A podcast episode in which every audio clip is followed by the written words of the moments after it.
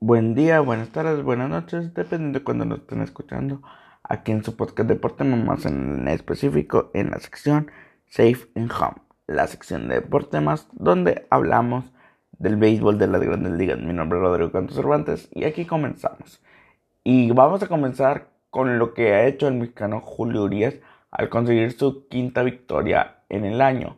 Y es que el mexicano logró eh, vencer ayer, a, la noche del miércoles, a los marineros de 1 a 7. Julio Urias tuvo otra actuación dominante, ex, eh, saliéndose, digamos, de lo que había cometido errores el fin de semana pasado, donde sí lo apalearon y realmente no tuvo respuesta, pero volvió a la senda del triunfo y Julio Urias nuevamente se volvió a ver ese jugador dominante que ha sido esta temporada.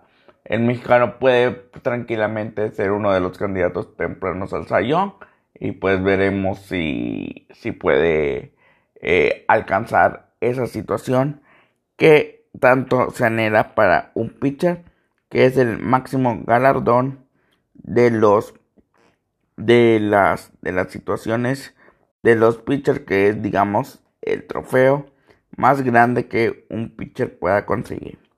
Y pues veremos a ver qué es lo que pasa. Veremos a ver qué es lo que sucede. Pero Julio Urias ya se puede eh, próximamente estar peleando esos pues.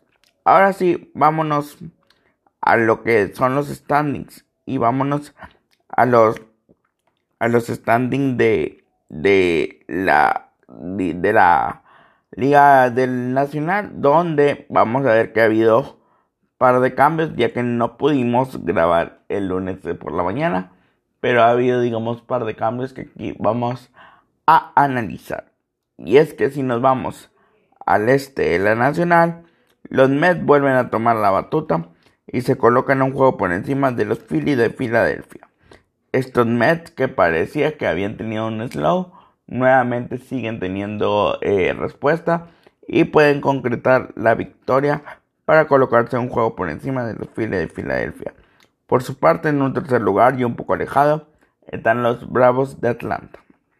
En, un, en la central, en la central, están los Cardenales de San Luis que desde que le quitaron, digamos, el cetro a los Milwaukee Bucks no lo quieren soltar y ya pusieron tierra de por medio estando dos juegos de Milwaukee, a tres juegos y medio de Cincinnati y a cuatro juegos de y medio de los Chicago eh, Cubs.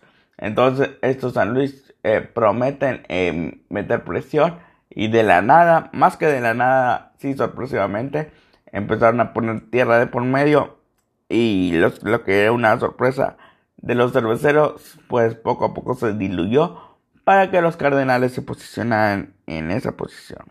Ahora si nos vamos al oeste de la Nacional, esto sí que es una sorpresa que los Dodgers estén en tercer lugar, a dos juegos y medio de lo que es San Francisco.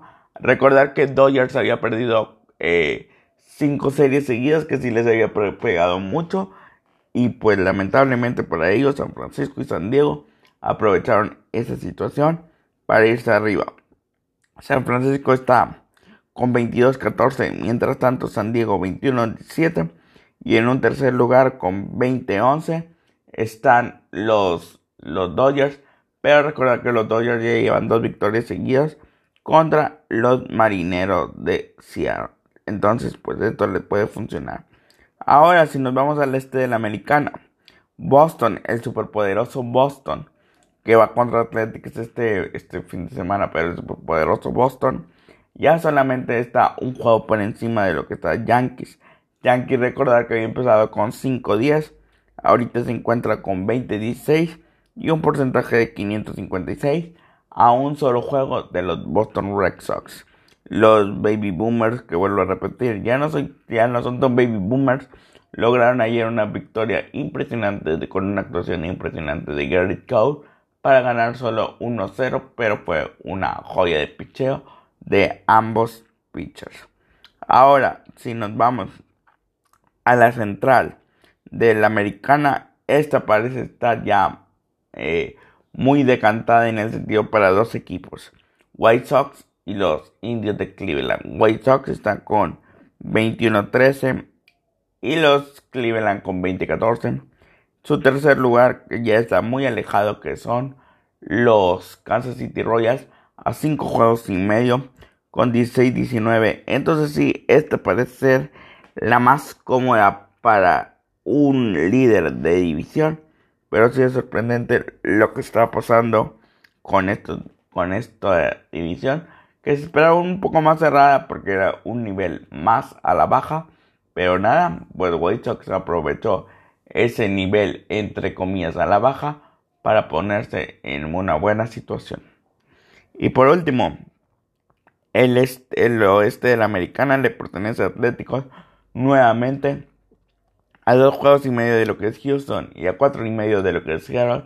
Los Atléticos tienen una dura prueba contra los Boston, que son líderes de división de la americana. Entonces veremos del, este de la americana. Entonces veremos cómo se comportan estas situaciones. Pero sí, eh, todo está muy interesante. Conclusiones. El Yankees despertó. White Sox eh, parece que aprovechó la debilidad de su división.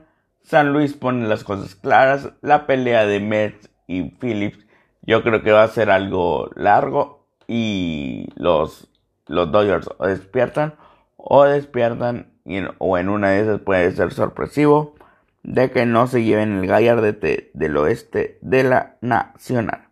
Y en los partidos más interesantes, bueno, en las series más interesantes del fin de semana, podemos ver lo que nos va a dejar un duelo como lo puede ser.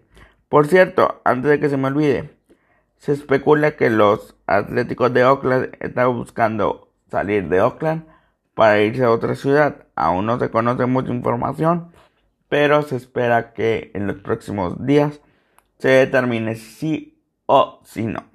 Y en la serie más interesante, solo hay una serie que a mi entender suena interesante para este fin de semana y es la que van a enfrentar los Cardenales primeros, primeros de la Central de la Nacional contra los San Diego Padres segundos de la del oeste de la de la Nacional. Veremos qué es lo que pasa y aquí en Deportemas estaremos analizando.